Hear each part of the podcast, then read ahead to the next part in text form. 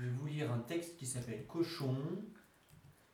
Texte écrit par Marie-Hélène Lafont. La fond. Cochon. On le tue. D'abord, on le tue. Il existe pour être tué. Il n'y a pas d'autre histoire, c'est prévu.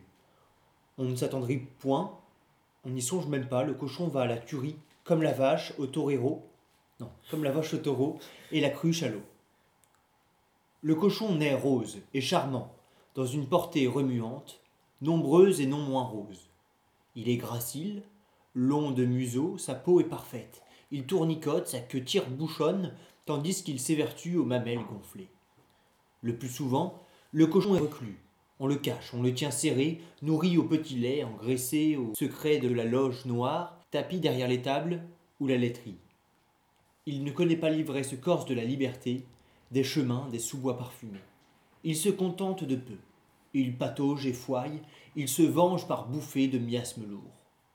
Il est tué par les hommes qui sont plusieurs, et l'empoigne et l'entrave, et l'assomme, et le trou, et le grille, et le bouchonne, et le rince et le fend en deux dans le sens de la longueur. Il crie Le cochon rose crie.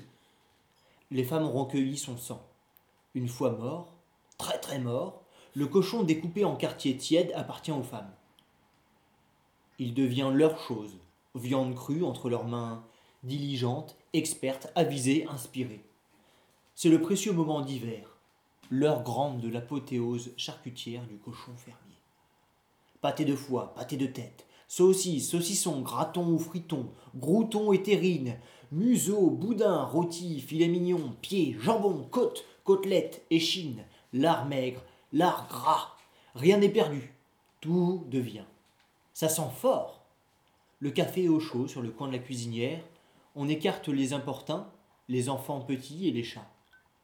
Et de trancher, le corps sain de veste tablier, de, pressé, de mouliné, de haché menu menu. On tâte, on saupoudre, on malaxe, on pèse de l'œil, on sait. Ensuite, suspendu, séché, fumé, salé, partagé, offert, mis en potée, cerné de pommes de terre, relevé de cornichons ou de moutarde, ou de vinaigrette, couronné de persil, tartiné, transporté, espéré, envoyé à Paris. Attendu, arrivé à bon port, le cochon se réincarne. Ensuite.